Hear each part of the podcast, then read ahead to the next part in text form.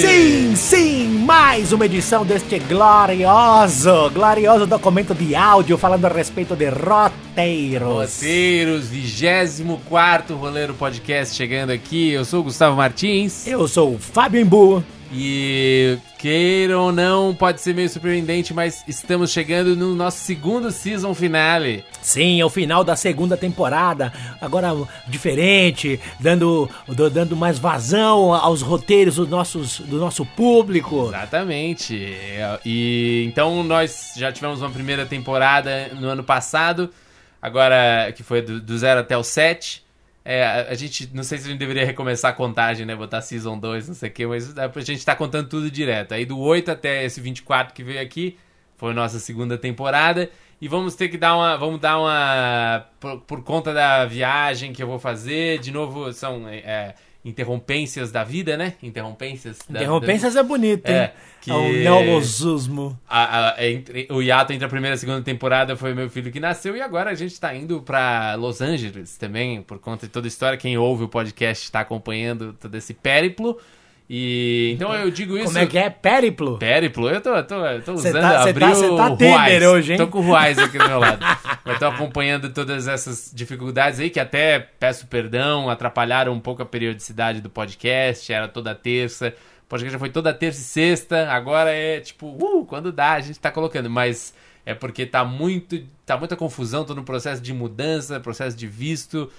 No começo de agosto já a gente deve viajar para os Estados Unidos, então eu não posso garantir e seria eu estaria mentindo para vocês se fosse para garantir que a gente vai conseguir fazer esse podcast semanalmente, pelo menos no próximo mês aí, então, né, em é, agosto. teremos umas pequenas férias para o amiguinho se mudar, Isso, se é. estabelecer. Mas acredito, quero crer que a gente vai voltar antes, não vai demorar um ano que nem da outra vez. Ah, não, um ano não, né? Não. É, para, um ano não, né? É só até conseguir me estabelecer lá em Los Angeles, a gente entender como vai ser a, a rotina lá criar o nosso esquema de gravação por Skype, né? De fazer à distância. Mas nós não esquecemos os roteiros que vocês mandaram. Quem mandou roteiro e não foi lido ainda, nós vamos fazer um esforço aqui nessas últimas semanas de julho para ler todos e comentar todos os roteiros que foram enviados. É, pelo menos os que foram enviados até agora, e a gente garante que eles vão ser. Vamos fazer uns episódios aí bônus depois aí de International férias. Episodes. É, roleiro de férias. E a gente vai colocar uns episódios aí comentando os roteiros que vieram ainda. Só que a partir de agora que entrou no ar esse podcast, os roteiros que vierem depois, aí eu já não posso garantir que, que vão ser lidos nesse episódio de férias, vão ficar para a próxima temporada, para a terceira temporada do Roleiro. Mas vamos em frente que o episódio hoje tem um tema que acho que vai ser importante para muita gente. Eu creio que esse vai ser um daqueles episódios que continua sendo, porque muita gente vai buscar isso aí. O tema desse episódio, esse é um episódio temático hoje, é como escrever um filme Segundo Craig Mazin, roteirista de Chernobyl. Olha só, okay? Chernobyl. Chernobyl. Chernobyl. Chernobyl. Chernobyl. É, eles falam em inglês é Chernobyl, né? Mas esse roteirista do Chernobyl também, quem, quem conhece de podcast de roteiro, ele é um dos, dos é, hosts do podcast Script Notes, uma grande referência aqui pro roleiro.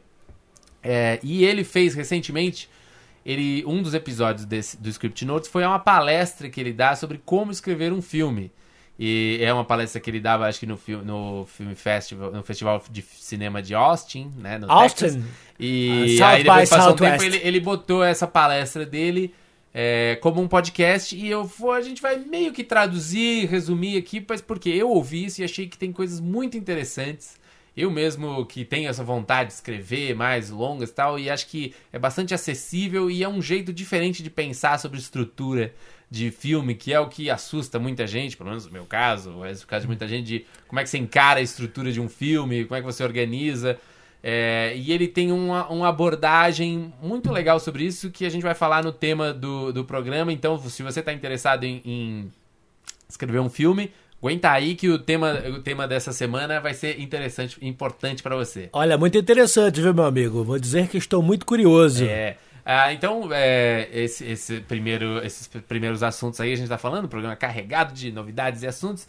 Queria comentar só umas coisinhas rápidas. É, a gente tem recebido uns e-mails no contato arroba roleiro podcast também para falar com muito obrigado a todo mundo que escreveu. Ainda não recebemos mensagem dos nossos ouvintes internacionais, não sei porquê, eles estão tímidos. Eles não mandaram ainda, mas a Camila Caracol, uma ouvinte aqui do Brasil mesmo, É, ela mandou sugerindo uma entrevista com a Natália Klein. Natália Klein? É, eu, eu, gosto muito de entrevista. A Natália Klein, pra quem não sabe, ela é, criou aquele blog adorável Psicose, que virou uma, virou uma série no Multishow também.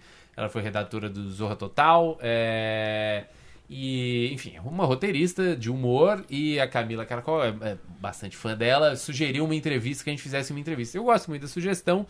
É, só acho que, assim, é, como eu tinha explicado em alguns outros, a gente parou um pouco de fazer entrevistas porque já não estamos conseguindo fazer o. o não estamos conseguindo assim. nem ler os é, roteiros que, que já estão aqui na nossa frente. Entrevista é uma coisa que demanda um pouco de, de produção. E eu, desculpa, não estou conseguindo mais fazer isso, marcar com as pessoas. E porque também a gente não quer muito ficar fazendo só coisa por telefone, porque fica uma qualidade de áudio muito ruim e tal. A gente fica tentando. A gente quer trazer as pessoas aqui para gravar. Então, é, nós paramos um pouco de fazer entrevista. A gente tinha umas entrevistas guardadas que fomos colocando até aí. Eu acho ótimo fazer entrevista, é muito legal trazer uma pessoa, falar da trajetória dela. Só que é, tá um pouco difícil tecnicamente. Agora então que a gente, eu vou me mudar lá para Los Angeles, vai ficar ainda mais difícil. É, nesse momento não está muito fácil essa não logística. Está muito fácil. É. Apesar que a Camila Caracol, que segue a Natália Klein, disse que a Natália Klein está indo fazer umas coisas lá em Los Angeles. Quem, Quem sabe, sabe, hein? Quem sabe, de repente, né? Num, Primeira na, entrevista internacional. Na terceira temporada do, do Roleiro, a gente não consegue é, acionar isso aí. Também recebi muitos e-mails de pessoas variadas aí com mais dúvidas sobre a Fulbright. É, não vou mencionar as dúvidas agora, porque o período de inscrição se encerrou já. Foi dia 14, é. Então, oh, tipo, shit. não adianta muito eu responder essas dúvidas para vocês, mas é, desejo boa sorte a todo mundo que me mandou perguntas. Eu espero ter ajudado um pouco respondendo ali. E se você passou aí, se alguém é um ouvinte que se inscreveu e passou, mande, avisa pra gente que nós vamos dar os parabéns aqui no ar não sabemos quando, mas provavelmente vamos. Mas você vai ganhar os seus parabéns. Vai ganhar seus parabéns. Então, essas são as, as considerações iniciais. Vamos para a nossa primeira sessão, comentar rapidamente de notícias da semana. Notícias, notícias da semana. Uma notícia da semana que me fez ficar mais feliz ainda de estar tá saindo do Brasil agora. Uma notícia que me é. deixou com medo, que eu vou ficar aqui sentir é. com muito medo, Todo na verdade. Tá, aqui, tá com medo. Bom, a gente tá gravando isso aqui no dia 18 de julho. Então, 18 de julho. Tudo pode mudar, como tem mudado bastante no Brasil ultimamente, em questão de semanas. Isso pode daqui a pouco. Vamos torcer para isso ser só um susto passageiro. Mas hoje foi falado que a Secretaria do Audiovisual ia passar para o Ministério das Cidades, não é? é e, e, também que considerar, cogitava-se, o presidente cogitava, acabar com a Ancine. O fim da Ancine. É. Isso significaria, tipo, não sei se alguém, já temos ouvintes que viveram no hum. começo da década de 90, quando Fernando Collor de Mello uhum. destruiu a, não lembro, chamava Embrafilme, mas ele acabou com... Embrafilme o cara acabou com a Embrafilme e nós passamos por um hiato de cinco anos praticamente sem produção cinematográfica é. no Brasil. Eu lembro que o retorno, Sim. eu estava entrando na faculdade, foi o Carlota hum. Joaquina. Foi, foi. Que foi o primeiro filme nacional que eu vi no cinema, fora é, Trapalhões, que não muita conta. Muita gente, exatamente. Muito, foi, foi um período aí de, a não ser coisa da Globo Filmes, nada era feito para cinema no Brasil. E começou-se, a partir da Carlota Joaquim, uma política de fomento. Temos aí a, a famosa retomada. Retomada, temos aí muita coisa da Lei Rouanet. E a Ancine também era um órgão que é, controlava muito desse, desses. É, avaliava os projetos que eram enviados e liberava verbas e tal. E o que é mais triste e bizarro nessa história é que, a, a julgar pelas informações que chegam, a decisão foi tomada depois que algum site lá bizarro de fãs do Bolsonaro, sei lá, fez um documento dizendo que eles iam patrocinar uma é, série sobre trans ou era um filme. Não, era uma, fizeram uma lista, é quase uma coisa meio de louco. É quase um assim, caça às bruxas, quase é, não, uma é, caça não, às total, bruxas. Não tem né? nada de quase mais, é, é. tipo, é, mas eles pegaram uma seleção, que acho que eles devem ter olhado ali na, numa página da Ancine, que é aberta e tal de filmes que não deveriam receber verba. Não sei por que critério eles dizem. Não é que eles dizem que tem erro no edital nem nada. Eles dizem que eles acham que não deveria receber verba. Que é um absurdo. É, que é um absurdo. Então, um é uma coisa que era um reality com pessoas trans. Era isso, era isso. É, outro. E, só que aí eu fui lendo, e bizarro que, por exemplo, um, uma das coisas que eles disseram que não deveria é um seriado do Tom Cavalcante, a segunda temporada do Dona Darcy. Nossa! Dona Darcy. o Tom Cavalcante é um cara que apoia o governo Bolsonaro. Ele, tipo, já tá sempre curtindo. É, não é coisa. um revoltado, e cara. a sinopse do negócio é que, tipo, ah, otimistas com o novo governo, mas com, não sei o que, com a crise. Nossa, o negócio é até pró. É até pró e, e, entrou na lista de coisas que não deveriam ser, que a Ancine não deveria. Então, enfim, nessa de fazer caça às bruxas e caçar fantasmas do comunismo, esses.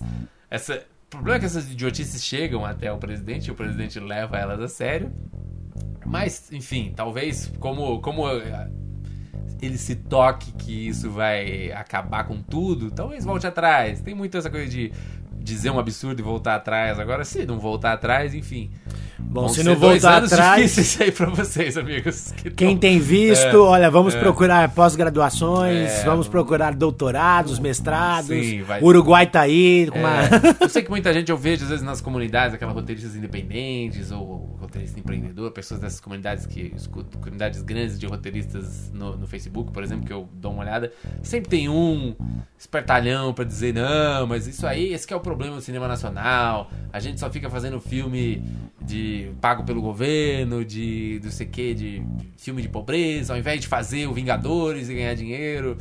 Enfim, eu não, nem sei se merece resposta. É, acho que não merece nenhum mérito, é. porque se você dá uma olhada, amigo, vai ver um filme francês, você vai é. ver lá que vai ter um, vai ter um apoio é. do governo. Tá, exatamente. No vou... mundo inteiro é assim, meu é. amigo, menos nos Estados Unidos, que os caras têm uma indústria muito grande. lá tem ajuda, tem um monte de, de, de é, de imposto, né? De é, estados que você. Na, na, a discussão agora, todo, todo mundo tava filmando lá na Georgia, porque lá tem. É, também tem, eles abrem mão de imposto se você filmar lá. Quer dizer, tem ajuda do governo em todo E tem força, na verdade, é. são fundos de investimento, né, Sim. né, cara? Porque você tem uma grana lá que é um investimento, porque... isso gera emprego, isso dá um não, retorno muito os, grande. Aqui as pessoas, eu acho que é muito, é muito leigo comentando e achando que é isso, ou, ou fica lendo esses blogs liberal, neoliberal da coisa, e infelizmente não tem uma noção de que audiovisual assim, é um investimento muito alto. Não é uma coisa que qualquer um ah, junta seus brothers e vai fazer direito. Tipo, é uma coisa muito grande. É, você, amiguinho, um milhão em audiovisual precisa, é, não é porra nenhuma. Não é porra nenhuma, não dá pra fazer quase nada. É um filme muito barato se fazer. Então, tipo, é, traz retornos altos também, mas existe, exige investimento muito alto. E nós não temos uma indústria tão grande assim ainda pra, tipo, tudo ser pago por investimento às cegas, né? Então todo mundo, você precisa de um incentivo e isso acontece no mundo inteiro. Não vamos ficar debatendo muito isso, que dá muito meio raiva. É. Vamos torcer só pra, tipo, não. Enfim, só se você é dessas pessoas que tem essa opinião, ah, porque é, separado, o, o Estado parar de incentivar, aí que o negócio vai acontecer. Bom, enfim, saiba que você tá errado. Eu não vou nem discutir com você, você tá errado e você só vai ficar vendo o filme do, da Disney até o fim da vida. É. Nada contra os filmes da Disney, são legais, mas tipo, só ver o filme da Disney. É, exato. É, outra notícia só que eu queria comentar, agora, por exemplo, de um filme da Disney também, já que eu tô falando, mas é porque, você vê, tem coisas boas e coisas ruins, mas é que eu vou falar disso um pouco depois de nas umas dicas de série que eu tô vendo que são legais, mas sabe o Taika Waititi, aquele diretor do. Ele é neozelandês, ele fez o. Ele fez o What We Do in the Shadows, né? Aquele daquele dos vampiros. E dirigiu o Thor Ragnarok, que todo mundo gostou, que é meio engraçado e tal. Então ele vai dirigir o próximo Thor, o Thor 4. Thor então, 4, já estamos é, no Thor 4. O Thor 4 Neto. E aí, é. tipo, ele. Então saiu essa notícia que ele vai ser o diretor do próximo Thor. Então eu, eu, eu, gosto. Esse é um cara que pode ir atrás das coisas que. Esse, tudo, que tudo que esse nome Taika Waititi, até porque é um nome meio difícil de você esquecer. Tudo que ele fizer vale ver, porque é um cara muito engraçado. Ele faz as coisas junto com o pessoal do Fight of the Concords. E então vai, também vale isso, vale essa notícia. Então, é, vamos para os lançamentos e cancelamentos?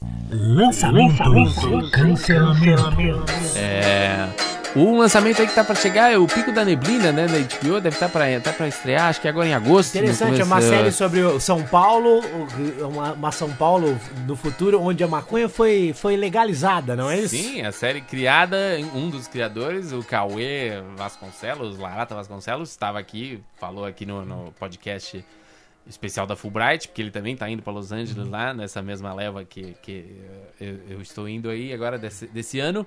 Então fiquem atentos aí, na HBO vai entrar essa série nacional, tem o... Tem a participação da Maria Zilda, que é a mãe do meu amigo, Rafael ah, Vieira. Ah, sim, Maria Zilda. Maria tem, Zilda. tem o Daniel Furlan também, é, faz parte do elenco tá bem curioso, deve estrear agora em, no começo de agosto, né? Eu, eu, eu vi que, eu tô é velho, porque eu, eu, assisti o Choque de Cultura, mas eu não, não achei engraçado. É mesmo? É, eu não achei ok, mas não achei. Ah, uh, uh, então, todo é, mundo fala. Eu, eu passei por essa transformação que, tipo, primeiros não entendi bem, depois fiquei em uma fase que eu repetia todos os bordões e conhecia hum. todos os personagens. Eu assisti todos, até cansei um pouco, porque eu assisti todos várias vezes.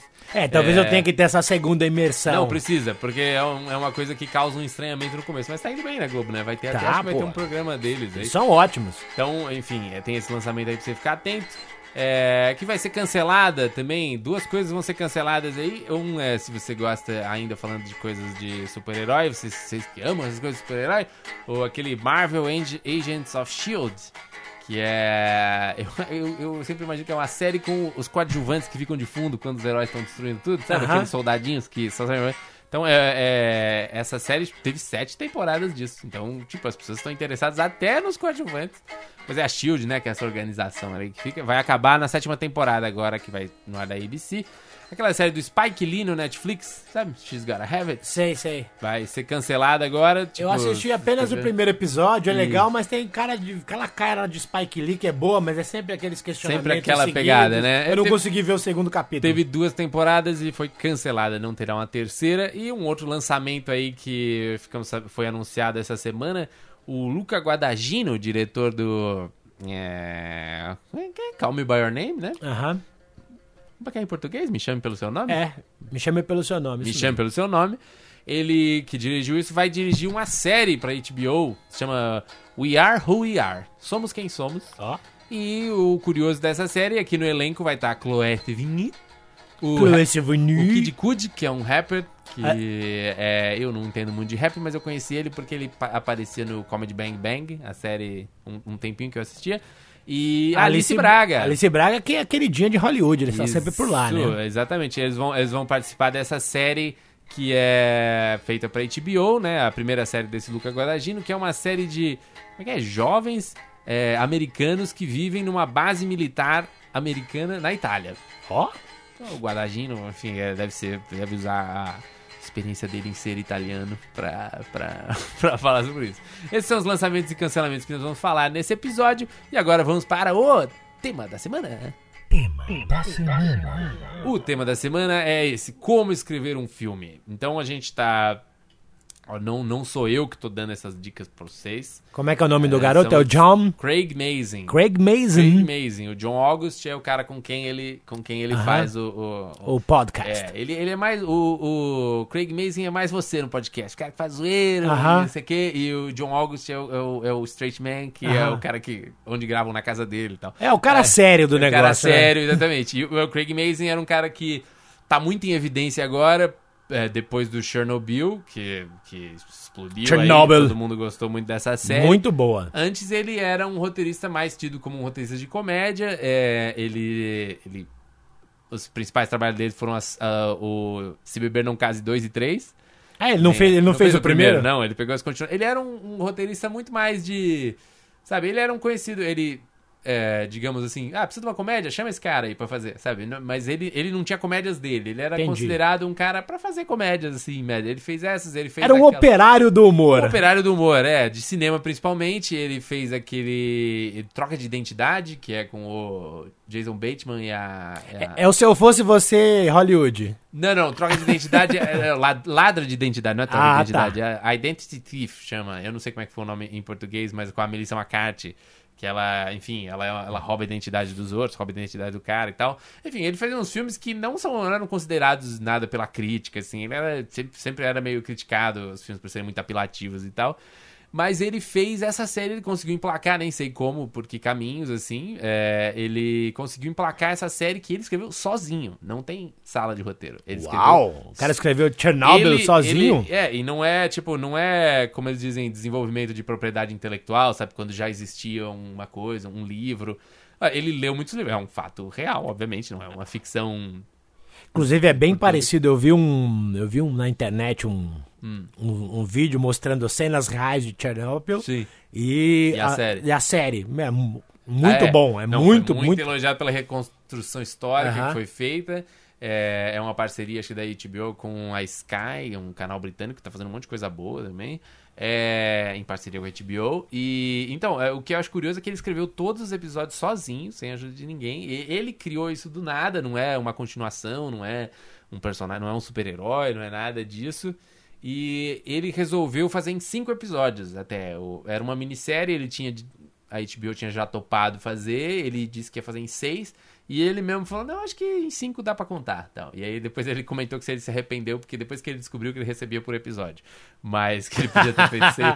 Mas ele falou. Então... E devia ter mesmo, porque eu fiquei. Quando eu vi que o quinto era o último, eu fiquei meio triste. Assim, pô, já vai acabar, né? É, vai acabar bom. Sim, mas, é, mas talvez por isso, porque é. ele não ficou enrolando, né? É. Aliás, só, só um parênteses aqui, tipo, que decepção essa temporada do Handmaid's Tale, pelo amor de Deus. Você já, eu não, não vi a ainda. A gente tá é. sofrendo muito, eu e a Thais estão assistindo e, tipo, essa temporada é uma enrolação. Você tá vendo aonde? Sem, uh, não posso falar, é ilegal. Ah, entendi. É...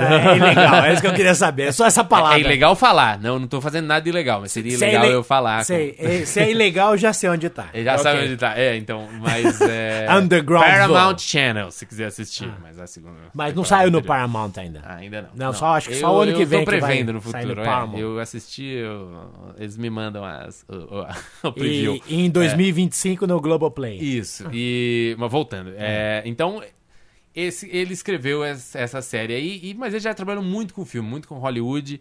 E ele, nesse, nesse podcast que ele tem, eles comentam muitas coisas. É um podcast, se você fala inglês, vale muito a pena você ouvir. Script Notes, tem em todos os lugares pra você seguir. Porque eles também são um podcast meio, às vezes, temático, eles pegam uns teminhas para falar, é, específicos de roteiro. Mas essa é uma palestra que ele deu num festival de filme de Austin, Austin Film Festival, e sobre o filme, e ele decidiu colocar como um episódio separado do negócio. E eu vou tentar traduzir aqui para vocês. É um pouco do, do, que tem de interessante nessa, nessa, nessa palestra dele. Ele começa falando, e que é o que eu achei mais interessante, ele começa falando que existem muitos livros de estrutura de filme. Isso existe mesmo, eu mesmo já li alguns, vários. É só olhar na é. estante é. do amiguinho aqui, tem alguns é, aqui. Tem alguns filmes e todos eles têm ou, ou, ou, um esquema de como se escrever um filme, né? Ou é um círculo, ou é uma linha com pontos, ou é um triângulo, ou é não sei o quê. Então, tipo, e ele falando que tudo isso é, são formas de você analisar a estrutura de um. Você entender a estrutura de um filme. Só que ele. O ponto de vista dele que eu achei interessante é que ele fala que tudo isso tá, é feito do ponto de vista errado. É feito do ponto de vista de análise. Que é você pega uma coisa pronta e disseca ela para tentar entender como é que ela funciona. Só que ele falou isso serve para você analisar filmes, não para você criar filmes, para você escrever. Ele meio que fala, você, quando você escreve, você não tem uma estrutura, você está começando do nada. E, e aí ele, ele faz uma comparação que é meio como se você quer fazer um filho e ao invés de você ir num, num obstetra, você vai num legista. Porque o legista é o cara que pega pronto e picota e fala: ah, não, é, tem que ter um osso aqui, tem que ter um ossinho aqui, não sei o que. Mas ele fala: fazer um filme e analisar um filme pronto são duas coisas muito diferentes, né? Por isso que também, às vezes, quando a gente, é, a gente trabalhou, uma coisa vai pro ar, assim, e a gente ouve umas críticas, a gente fica meio bravo, porque às vezes a pessoa faz uma crítica que não, não tem a menor noção de como é que o processo uhum. é feito, né? Mas, é, então ele, ele comentou isso que eu achei interessante. Eu lembro é. da minha aula de crítica na faculdade, é. que era bem isso mesmo. Falar, mano, como é. que é. eu vou criticar um negócio? Tipo. É, porque você não sabe as condições que aquilo foi feito, tudo que teve que passar. Então, às vezes, você fica tirando conclusões que não tem nada a ver. Às vezes são, foram decisões do editor foram decisões tipo de. O produtor mandou cortar aquela cena, é, aquela cena que mudar acontece... toda a estrutura do negócio. Então, enfim, e ele fala que de fato é, estrutura é importante do filme, mas a estrutura é uma consequência. A estrutura tem que ser uma consequência, não tem que ser o que você você, ah, eu vou seguir essa estrutura e meu filme vai ficar bom. A estrutura é uma consequência do conflito do seu personagem principal com a ideia do seu filme, que ele chama de argumento dramático. Então, essa, essa coisa que eu achei interessante. Ele fala assim. É, que primeiro ele, ele repete bastante que tipo não adianta nem, nenhum grande filme foi escrito seguindo o que o Save the Cat falou nenhum grande filme foi escrito assim porque não é assim que a gente escreve histórias. O que não tem uma fórmula, né? Não tem uma exata para é, você escrever você tem uma, uma análise assim, mais ou menos do que é um filme hollywoodiano, porque existe um, um, jeito de se contar uma história. Na verdade, o que existe é o que, que é uma história.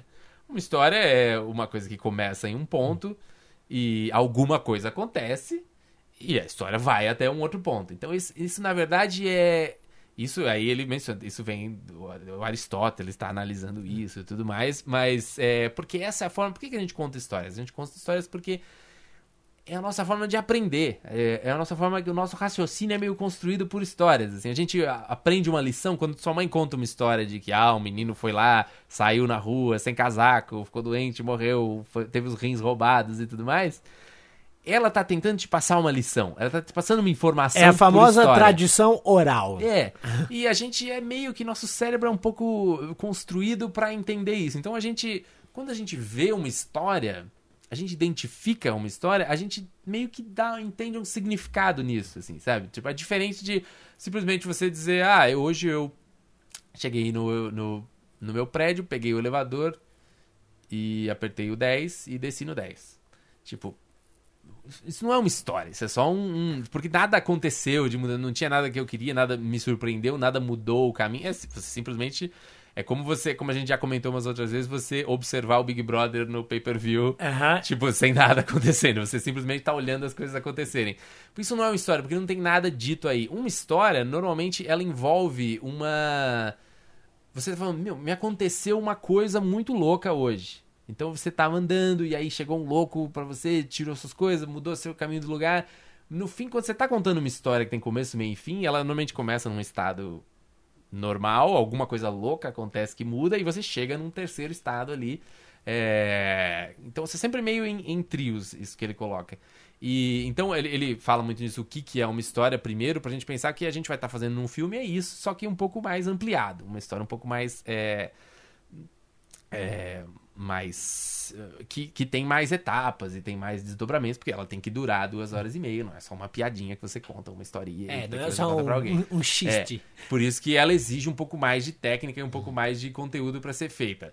É, do que uma historinha curta que todo mundo tem. Ah, tem uma ideia de uma história para contar, enfim. E aí ele, ele vai dizer que o, o porquê isso que é o interessante da why? O why, why, Que é importante. Porque a gente fica falando, ah, todo mundo que já leu um pouco, seja do Sid Field, seja do, do Maqui, seja do Dan Harmon, que você olhou, sempre você tem aquela ideia, ah, que aqui você tem um, um, uma crise do herói, né? Tipo, ah, tudo está perdido no meio do filme. Ou ali você tem um incidente incitante, ali você tem uma virada. E ele, mas ele fica meio pensando, por que que isso acontece? E aí, é, Aí ele tá falando assim, isso você tem que pensar, ele colocar isso do ponto de vista do seu personagem principal. Então o que ele tá falando é assim, o seu filme, o filme que você vai fazer, e acho que isso é bom, se aplica até curtas e coisas que você vai fazer, ele tem que ter um, um argumento dramático. Que é meio que quase como o princípio de moral da história. Mas a gente fala moral da história, parece muito moralizante. Que não precisa ser moralizante, né? é o que você quer dizer com essa história. E ele fala que quando você faz um filme sem isso, sem isso claro, é, é quando, tipo, as pessoas veem, tá, é legal o filme, mas hum, sobre o que que é isso, né? Eu, tipo, meio, meio, tipo, é, esse filme é meio mais ou menos. Os bons filmes, os filmes interessantes, tem uma ideia que eles querem defender, assim, por trás, ou tem pelo menos uma, uma visão de mundo que eles estão ali defendendo. Então, normalmente ele fala assim, a criação de um filme, você quer escrever um filme, normalmente o processo, você tem uma ideia interessante. De uma coisa que seria interessante. Você não começa pelo tema. Você às vezes começa pela ideia. E ele usa o exemplo do Procurando Nemo. Uhum. Então, o... Finding Nemo. O Procurando Nemo, ele começa de uma ideia. Você tem ideia de fazer um filme sobre um peixe... Não é Finding que... Nemo, tô viajando. É Finding Nemo. É Finding, Finding Nemo. Nemo. É. Finding é... Nemo. Você, você tem uma ideia de um filme sobre um peixe que precisa encontrar outro peixe no oceano. Então, tipo, ele fala, isso já é uma ideia que pode parecer interessante. A animação vai ser legal, você pode imaginar cenas de perigo, é um lugar imenso, um peixinho tem que encontrar outro peixinho. Essa é a sua ideia de filme. Eu gosto da peixinha que tem a memória curta. Isso, é. Esse é outro, outro personagem legal. Mas, tipo, qual que é a, sua, a, ideia do seu filme? Por exemplo, o, é, Duro de Matar. Tipo, ah, é um cara que tá com a mulher, tá preso no Natal, no, no, numa festa de Natal, e aí os terroristas dominam o prédio e ele tem que fugir, vencer os terroristas. É meio que. Qual é a ideia? Se é, tu... A motivação do negócio. Não, ainda não, ainda, ainda não é a motivação. Não. É tipo a ideia do que vai acontecer. Uhum. Por exemplo, o um filme como o do Tom Hanks lá, Quero Ser Grande. O, o, cara encontra uma máquina, um menino e, tipo, fica grande de repente. Ou, de repente, 30. A menina fica grande, sabe? É meio o que é a ideia do seu filme. Principal. Esse é o que todo mundo tem. Ah, tem uma ideia de filme que pode acontecer. Ok. Uhum. Aí você precisa pensar no seu argumento dramático. Argumento central. Então o argumento central é um pouco o seu. O argumento dramático. É. O argumento dramático é um. É como o seu ponto de vista sobre a vida. O que você quer falar sobre a vida com essa história? Então ele fala, no caso, um, um argumento central interessante que você quer fazer é. Ele tem que conversar com seu personagem ou, ou, com a sua ideia de uma forma de preferência irônica. Ele diz assim: o que, que pode ser um. Ele, ele começa pensando o que, que pode ser um, um argumento central pro, pro peixinho. Ele fala. É... Desculpa, só ver aqui, só me lembrar aqui. É... Então ele fala, ideias de o que poderia ser um argumento central para essa. Uh, sugestões que poderia ser um argumento central para essa ideia de um peixe precisa encantar o outro. Então ele fala, por exemplo, é, se você tenta. Se você tentar bastante, você pode fazer qualquer coisa. Então isso é, é como um exemplo de, de argumento. É meio clichê, e ele falou assim: não se preocupe se o seu, o seu argumento dramático é clichê. Ele não precisa ser necessariamente um, um achado sobre a vida. Ele, pode, ele falou, pode, você pode fazer um bom filme com um argumento que, ah, você não pode julgar um livro pela capa.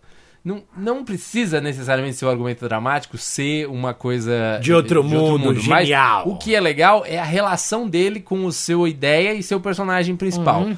Então ele fala, ele acha que é meio chato. Então ele falou, é outra coisa que ele sugere é, é ah, às vezes as coisas que estamos procurando são as coisas que a gente precisa é, se livrar. É, ele fala, ah, ok, acha que é interessante, mas é, não acha que necessariamente tá, tá servindo um pouco a ideia. Uhum. Aí ele fala. É... Que tal? Uma terceira. Que tal, que tal por exemplo, você, uh, você não dá para você encontrar a felicidade lá fora. A felicidade tá dentro de você. Aí ele fala, bom, já estamos chegando em alguma coisa que é. Ele lembra um pouco meio mágico de Oz, uhum. assim. Não adianta você ir até lá se a felicidade está dentro de você. Então, você vê, são, são argumentos que em relação à sua ideia, coisas que podem funcionar em relação à sua ideia. E aí, mas o que ele fala é que você tem que tentar aí meio buscar uma ironia. A ironia do, do, do argumento com os, a sua ideia.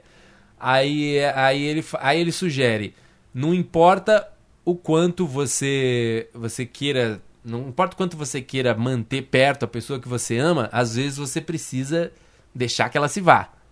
Aí ele, ele fala, isso é um clichê, mas é um bom argumento dramático para um, juntar com a ideia de um peixe procurando outro peixe. Porque você, tipo, ama muito uma pessoa, mas às vezes você precisa soltar. Então, veja, é, eu tô dizendo tudo isso do argumento central mas porque é isso que vai mover todas as suas decisões no filme daqui para frente, né? Seu filme inteiro vai ser defendendo essa ideia. E aí, quando você tem essa ideia clara do que, que é pro seu filme fazer. Fica mais fácil você defender. Fica muito mais fácil você pensar, pensar em tudo, em todas as situações que vão acontecer. É, e também, por exemplo, quando você ele fala, é boa essa ideia de que você precisa deixar. Aí, você, quando você junta esse argumento central com a ideia de um peixe encontrando, você já está prometendo que ele vai se fuder muito para encontrar esse peixe e quando encontrar, vai ter que deixar ainda. Então, tipo, você. Aí que tá a ironia que ele fala para você procurar, entendeu? Então, tipo, você tem essa ideia. Você tem uma ideia de um carro falante que. Que, sei lá, enfim, que, que vai. Que precisa encontrar outro carrinho, ou precisa salvar, ou ele, ou ele quer fazer uma revolta contra os humanos. Mas aí você tem que ter uma ideia que converse com isso, com o, o, seu argumento central dramático. E eu acho que essa que é um pouco a sacada dessa palestra, que é, que é importante você levar e talvez pensar é, se, se, o, que, o projeto que você está falando tem uma ideia interessante por trás. E aí ele fala também outra coisa, outro ponto que é que é importante. Ele fala um pouco de ele fala um pouco de Hegel no sentido de que que era um pouco que a gente tá falando de trios, que é existe uma tese, uma antítese e uma síntese, né? É uma besteira. Ele fala um pouco uhum. de filosofia e tal, mas você tem uma tese que é uma pessoa que acredita em uma coisa. No caso, o pai do, do, do Marlin, que é o personagem principal, né? Uhum. Que a gente mais vê no Procurando Nemo. Ele acredita que você tem que tomar muito cuidado nessa vida. Ele tá nessa, nessa posição inicial, que é a tese, né? É... Na verdade, não. A, a, tese é o que você acredita no filme. É, é, o seu argumento, é seu argumento dramático. Exatamente. A tese que você tem é que se você, você por mais que você ame uma pessoa, às vezes você precisa deixar ela livre. Então essa é a sua tese. Ah. O seu personagem principal tem que começar como uma antítese disso. Então, tipo, você tem essa ideia central do argumento, então o que que o Marlin tá no o pai do Marlin tá fazendo ali no começo? Ele acha que não, você não pode soltar. Ele é super protetor do filho dele por conta de mil coisas que aconteceram que também valorizam isso, mas o que ele diz é que seu personagem principal, o inicial, ele tem que estar numa posição que é antítese da ideia do seu filme. Isso também eu achei interessante. É Isso é bem interessante. É. Então, por exemplo, se o seu. Se um filme que você quer. Se você quer fazer um filme que. Tipo. É, sei lá. A, a, o argumento central do seu filme é que, tipo, só os fortes sobrevivem, esse mundo é selvagem. E, tipo, no fim das contas, é cada um por si, só a violência vai, vai resolver digamos que esse seja seu argumento central. É, uma coisa interessante seria seu personagem começar sendo o contrário total disso, sabe? Tipo um cara da paz, um cara que sempre defendeu todo mundo, um cara totalmente anti-violência, não sei o quê. E porque aí, aí nisso você já tem um contraste, entendeu? Você já tem uma história acontecendo, meio um princípio meio Breaking Bad da coisa, assim, sabe? Que tipo, é, que o seu personagem vão acontecer coisas com ele que vão testar demais a, a, e por que isso que é uma história? A coisa mudando, entendeu? Você, na verdade, está ensinando uma lição para esse personagem, que é o seu argumento dramático. Você quer ensinar isso para ele, mas ele não quer. Ele está no, no momento total diferente. Então, sua, você tem a sua tese, o seu personagem é a sua antítese, e a, a síntese... síntese... vai ser depois quando ele viver tudo isso e tal. É... Então, tipo, essa forma de pensar eu acho que ajuda bastante. É... Ou ele, aí ele comenta algumas coisas é, interessantes, que assim, o que eles comentam como ponto inicial, você tem que encarar o momento inicial que seu personagem tá como, assim, não é nem que ele tá num momento tranquilo ou pacífico. Ele tá, que ele chama de... É, como se fosse, ele tá estático, no sentido, se, se ninguém empurrasse ele, ele hum. continuaria vivendo a vida dele do jeito que ele tá. Então, ele não significa que ele tá, ah, nada tá acontecendo. Ele fala, não dar o exemplo do hum. Mad Max, que quando a gente encontra lá o cara principal, ele tá numa puta de uma correria, tá numa perseguição e tal, mas ele tá meio que parado nisso, assim, ele tá como que parado nesse estado de perseguição, de correria. Se não é ele encontrar ah. Charlize Theron e tudo mais, a vida dele ia seguir sendo a mesma sempre. Então, a o... Rainha Furiosa. A Rainha Furiosa. Então, tipo, ele coloca o seu personagem hum. tá primeiro nessa estase, stasis, né, que ele chama, uhum. que é uhum. meio você tá estático. E aí e aí o, o, o, primeiro incidente é uma coisa que vai. Tem que ir contra a essência do que é seu personagem agora. Então vai colocar ele meio contra tudo que ele acredita nesse momento. E aí que ele fala, bom, agora você entende por que, que existe esse primeiro ponto, né? O primeiro incidente excitante. Não é, não é uma coisa que está acontecendo simplesmente porque precisa acontecer. É que você tem um personagem que é a antítese do que você quer dizer. E o incidente citante vai fazer ele, tipo, quebrar esse, Exatamente. esse então, círculo. Ele fala, ele voltando ao exemplo do, do... Do Nemo. Do Nemo, ele... O Nemo some.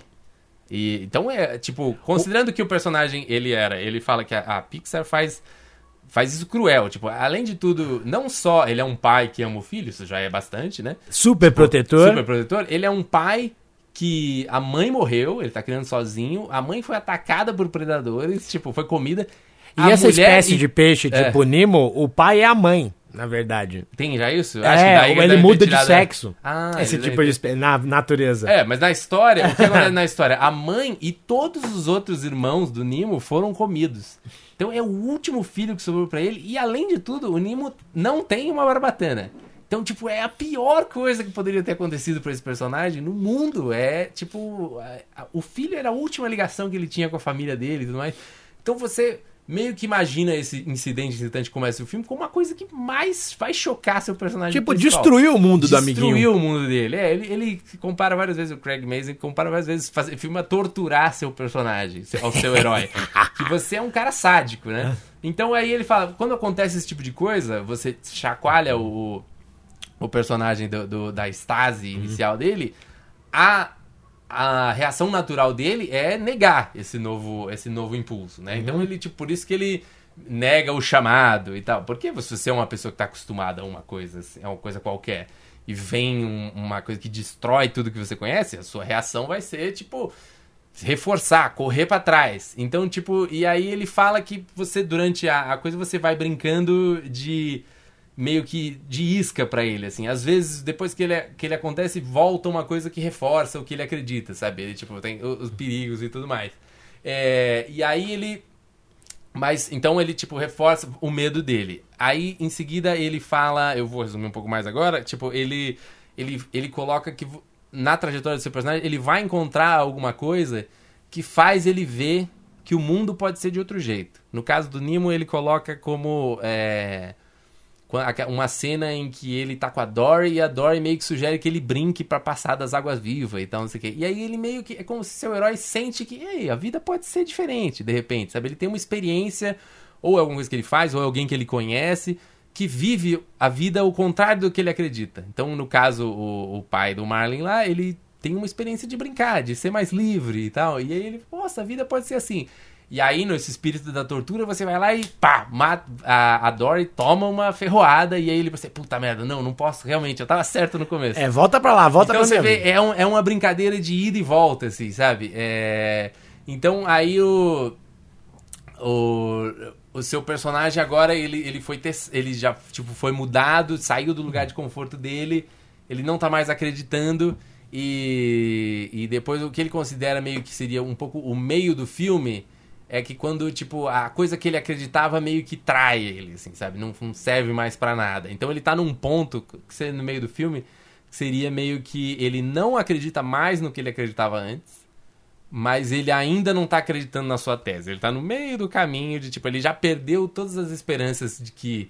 Ele não tem mais esperança que, a, que a, o estado inicial vai voltar.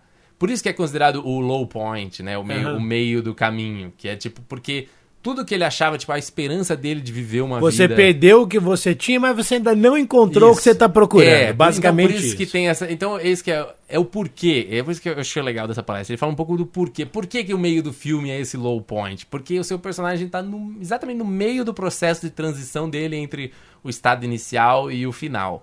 Então, tipo, então você considera esse, esse meio ali quando ele tá no meio desse caminho. Que ele já não acredita no que estava antes, e ele fala, isso é uma coisa que vale pra comédia, vale pra. É lógico, ele tá falando de uma estrutura um pouco mais hollywoodiana. Uhum. Ele falou que se você quer fazer um filme de Lars von Trier, talvez não seja essa. É, exatamente. Mas. E aí ele tá falando que desse meio, como é que. Daí pra onde você vai? Aí você encaminha a história pro momento definitivo. Que ele já tá meio que. Já tá indo para aquela virada do terceiro ato, momento definitivo que é onde esse novo essa nova crença dele é, nesse meio ponto ainda a sua tese pro personagem ainda parece meio impossível meio absurda mas ele vai um pouco caminhando nesse sentido novas coisas acontecendo e você tem que ir para um momento definitivo, o teste final. E Onde ele, fala, ele começa a é, enxergar o. Ele já está começando a enxergar, não, mas o que ele está falando é que é interessante para você pensar como objetivo é que o seu personagem, ele não vai só entender, falar, ah, entendi esse tema agora, ou ele vai falar alto, que é o tema. É, é muito ruim você falar alto. Exato, tema, é terrível. É, é melhor você ser sutil com o seu argumento dramático do que você esfregar na cara das pessoas, que as pessoas também não gostam de, porra, você tá me dando uma lição. Assim. É, ou tá cagando é, regra na minha tá cabeça. Tá cagando regra na minha cabeça. É, vários filmes fazem isso, hum. mas é melhor ser mais sutil com isso.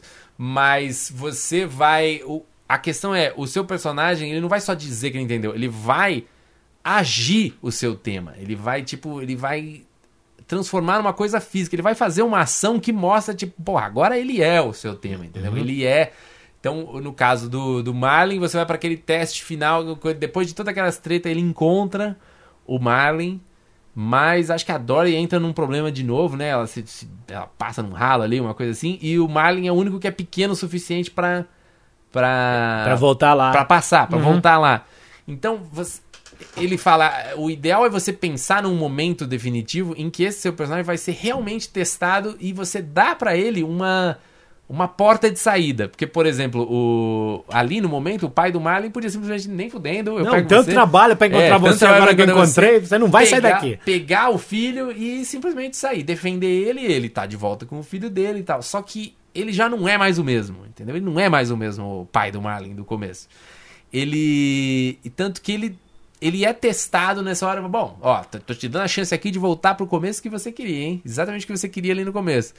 E ele fala: Não, vai lá, Marlin. Ele, tipo, faz esse ato de deixar. Então é isso que ele tá. Ele faz uma coisa, não é que simplesmente ele. Ah, entendi. Ele, ele, ele vai contra o que ele era no começo. Sim, é meio mas... que a destruição Exatamente, da crença inicial. Mas em ação. uh -huh. Isso tem que ser uma ação. In não, action. Não pense que isso é uma fala, ou tipo, ah, agora eu sou isso. Pode ser no sentido de um discurso, uma fala, algo que ele fala que causa, mas é uma ação. Então ele deixa o Marlin ir. E ao deixar, o Marley basicamente morre. Tipo, e ele fala, é como se fosse a perda. Ó, esse, o, o Procurando Nemo é especialmente dramático, né? É. Mas o drama é meio isso. Ah, então, ele. Só que quando o Marlin morre, o pai dele já não tá tão triste, porque o pai dele entendeu que se ele tivesse, se ele prendesse o Marlin o tempo todo, o Marlin não ia ter vida nenhuma, não adiantava. Ele tipo, pre... então ele entendeu o tema a tese, ele era antítese e agora ele é a síntese disso, não. Ele é essa nova coisa. Ele não é aquele também, ah, foda-se, quero que meu filho ande num campo minado. Mas ele entendeu que ele precisa, ele misturou essas duas coisas e virou uma, uma síntese, uma nova síntese que vai ser tipo uma nova tese, aí você joga uma outra antítese e muda. É, mas, então, ele...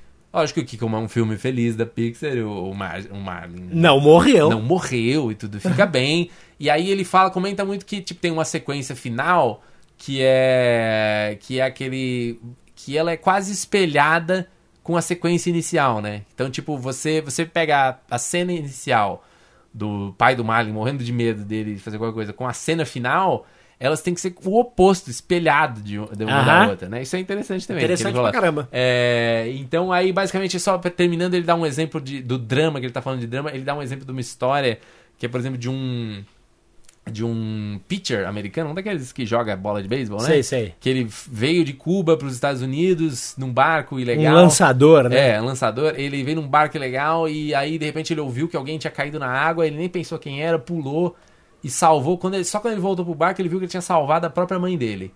E aí ele foi para os Estados Unidos, como legal, conseguiu se legalizar, virou um lançador de beisebol principal, ganhava milhões de dólares, até que no auge da carreira ele morreu.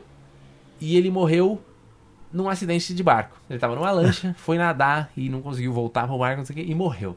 E ele fala: Isso é uma história, no sentido de isso é drama, porque isso parece que quando você ouve isso, se, se ele morresse de ataque cardíaco, todo mundo, ah, foda-se, daí ele morreu de ataque cardíaco. É. Mas ele morrer afogado, tendo salvado a mãe dele, né, coisa ali, dá uma impressão que o mundo tem um sentido, entendeu? Não é? é eu total. Que, puta que pariu, alguma coisa, é, te faz pensar em destino, te faz pensar em Deus, te faz pensar em, né, eu fico, puta merda, por que, que as coisas estão acontecendo? E isso é o drama, entendeu? Isso que a gente tá falando de dar uma lição, ou porque a gente, nosso cérebro é meio criado para isso, a gente entende as coisas por história, então às vezes a história é o jeito mais forte de você ensinar alguma coisa a alguém. Tanto é que, tipo, quem, sei lá, quem vota no Bolsonaro ou, ou, ou defende essa coisa, porque acredita na história dele, ele acredita nessa história. Foi, uma história foi contada pra ele que a pessoa simplesmente absorveu aquilo e você não tira dela com lógica. Você tem que ter uma história melhor. É. Você falou disso, mas é engraçado porque, pensando nesse. Até de hum.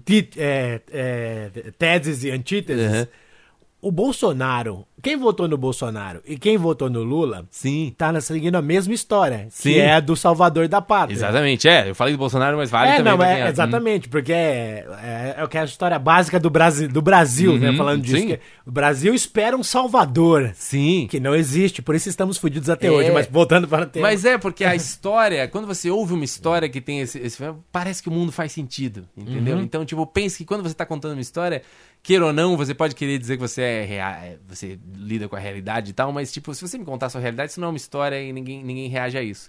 Então, é, isso encerra mais ou menos um resumo muito particular aqui que a gente fez de como fazer um filme do Craig Mazin. Craig Mazin, excelente, cara. E esse é o fim da temporada do Rolê do Podcast. Sim, o fim da terceira, segunda. Fim da segunda, segunda temporada. Tempo, é o fim da segunda temporada do Roleiro. Eu espero que isso te ajude, me ajudou bastante a ouvir essa. Eu posso, vou passar um link para transcrição, que aí você pode ir no Google Drive se você quiser. É, exatamente. Pô, ah, que é interessante, é... tô vendo o documento aqui, vou, vou ler inteiro depois. É, mas espero que ajude vocês também a contarem as suas histórias. É, muito obrigado, Embu, por mais essa temporada. A gente vai tentar botar episódios aí de férias lendo as histórias de todo mundo que mandou. É, muito obrigado a vocês. Assinem o podcast, ouçam os nossos episódios anteriores, tem muita coisa boa também. E fiquem bem. Enquanto isso, eu vou mandando no Instagram ali ou no site, eu vou mandando notícias de Los Angeles, o que está acontecendo.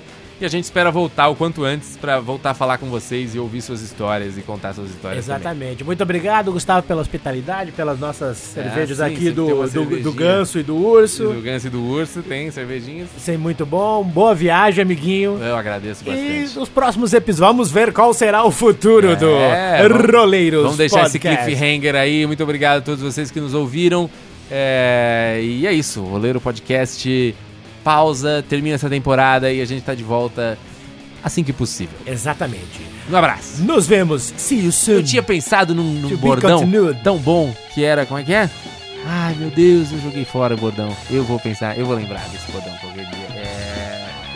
Eu não devia nem ter escutado tanto. Roleiros! Um abraço! Um abraço para todos, até a próxima temporada!